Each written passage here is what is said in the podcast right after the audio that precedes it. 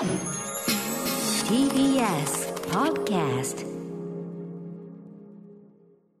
時刻は7時46分。TBS ラジオキーステーションにお送りしているアフターシックスジャンクションパーソナリティの私ライムスター歌丸です。そして。火曜パートナーの宇垣美里です。さあここから新概念提唱型投稿コーナー。火曜のこの時間はこちらの企画をお届けしております。その名も「マイスイートホーム」こんなに嬉しいことはない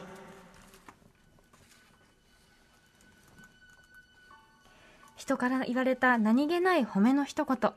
言った当人はとっくに忘れているようなささやかなあの一言のおかげでだけど私たちは生きていける。思い出せばいつでも心のふるさとに帰ることができるあなたの大事な HOME 褒め言葉を送ってもらいそれをみんなで味わうという人間参加のコーナーです。はいということで、まあ、こんなに嬉しいことはないというのはね、えー機動戦士ガンダムの、まあ、最終話の最後のアムロのセリフというからね、取らせていただいておりますが昨日まさに機動戦士ガンダムククルス・ドアンの島まもなくね、えー金曜から公開になりますが、えー監督である安彦義和さん、まあ、ガンダムをまあ作り上げた男の一人ですよ。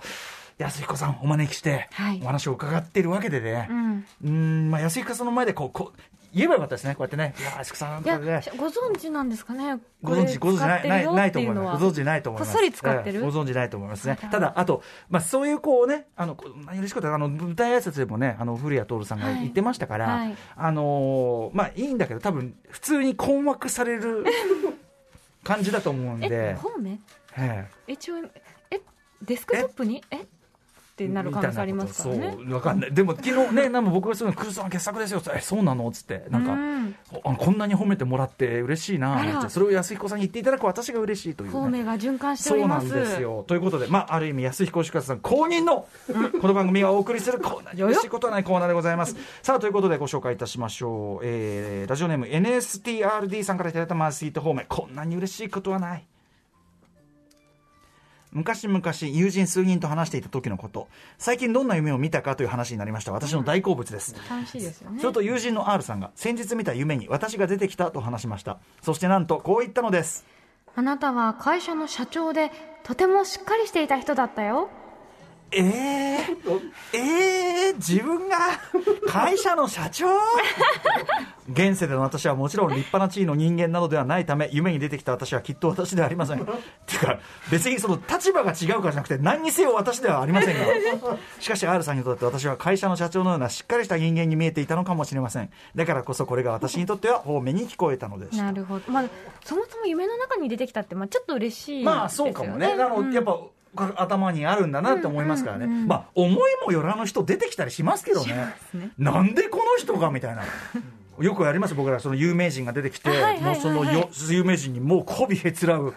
もうありとあらゆるその有名人に関して持てる知識のすべてを駆使して、いやーもう最高でゲスですってね、えー最高でゲスよってこうやって。媚び媚びって。うん、で思い目覚めてみれば何の思い入れもない芸能人。なんでやっていう、うん、でもやっぱ、多分気にかけてるかもしれないですよね。ちょっと引っかかってたのかもしれない、うん。あもしくは違う世界のなんていうか自分の可能性。あそうか。あ夢を見てきたね、ということは。ついさっきドクター・ストレンジを見た人のやっぱり意見としてはやっぱりそういう、マルチね、バースのあの NSTRD さんは会社の社長の可能性がある。ドクター・ストレンジでさ夢で見たことは全部マルチバースの可能性だっつってさ、あのウォンがあのえじゃあ俺がピエールになって追いかけられるあの夢も。全裸で逃げるのに全裸で言えるのもあれもあれもマルチバースなのかきっとそうよみたいなこと言ってて。怖すぎだろうと思いま違したただの夢だってあるだろうっていうね、うん、そこがやっぱ面白かったですけどね。はい。さあといったあたりでもうもう一発いきましょうか。もう一発いきましょうかね。いける、えー、ラジオネーム達也真紀夫さんからいただいたマイスイート方面こんなに嬉しいことはない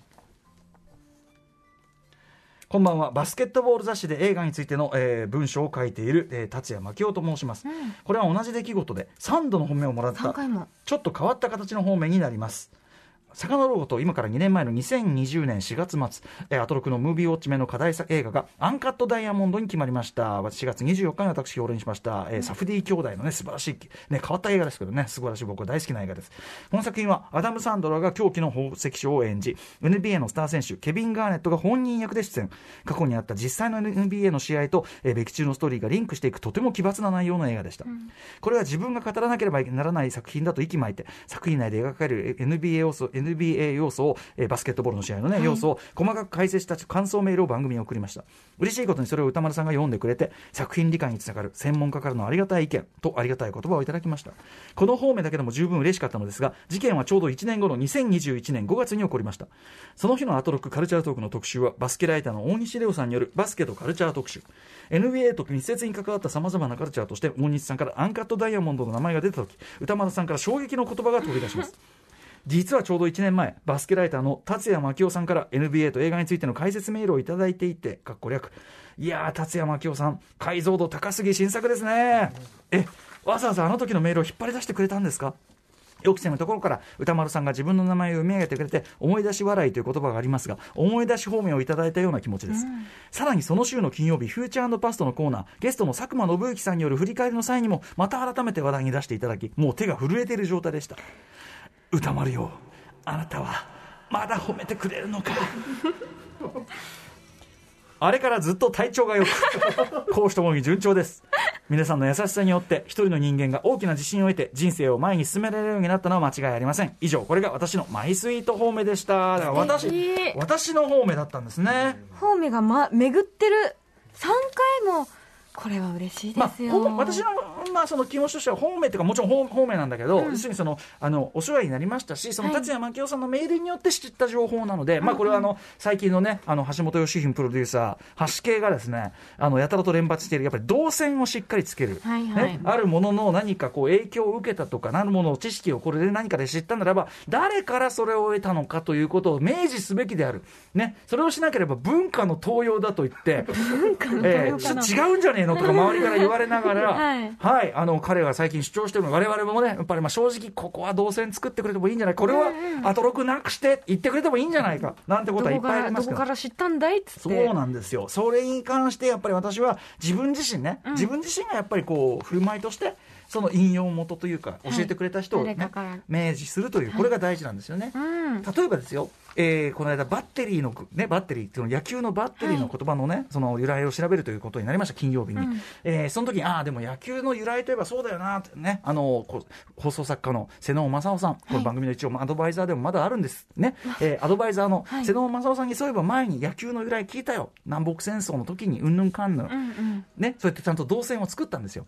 ところがですね、あの昨日のあのモビーを招いての野球と音楽特集に備えまして、はい。野球のその由来の件、本の中で、ん？っていうところが出てきて、うん。その俺が俺が聞いた話が若干通説みたいな。あら？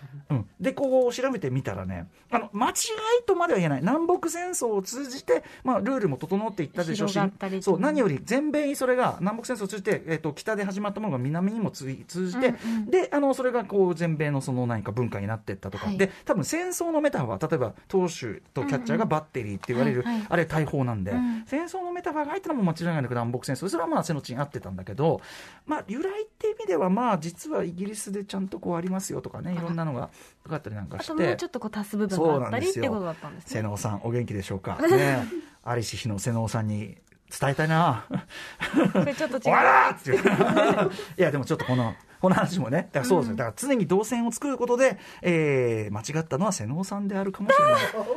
わかりませんけどね。はい。でも、まあね、そうすることによってこう何度も何度もあまた言ってくれたら嬉しいっていう方もいらっしゃるでしょうし。しつこく言ってった方がいい意見ありますんでね例えばほらなんかあるフレーズとかさ、うんうん。あの俺が作ったんじゃないフレーズをさ例えばあの舐めてた相手が殺人,、ね、あの殺人マシンでした。これをギそうギンティ小林さんが作ったフレーズだからとか、うん。そういうのはちゃんと言っていかないとね。そっかそれはねよくないですそういうことなんです。なのでこれをお聞きの、ね、業界聴取率非常に高いこと証明されておりますが皆さんもぜひ動線を明確に、はい。アトロクで宇垣総裁が言っていた。アトロクで歌丸が言っていたこういったこと明らかにしていただきたい。